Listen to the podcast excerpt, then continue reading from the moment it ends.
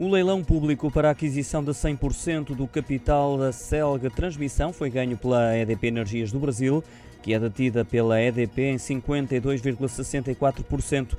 O valor do negócio foi de cerca de 309 milhões de euros, mas está ainda pendente de aprovações regulatórias aplicáveis, anunciou a Elétrica Nacional em comunicado oficial dirigido à CMVM, que acrescenta que esta transação está alinhada com a estratégia de crescimento da EDP nas redes reguladas de energia elétrica no Brasil, que foi definida no Plano de Negócios 2021-2025.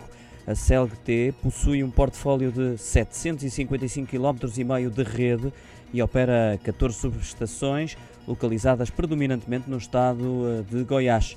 O prazo de concessão cobre um período até 2043 e 2046.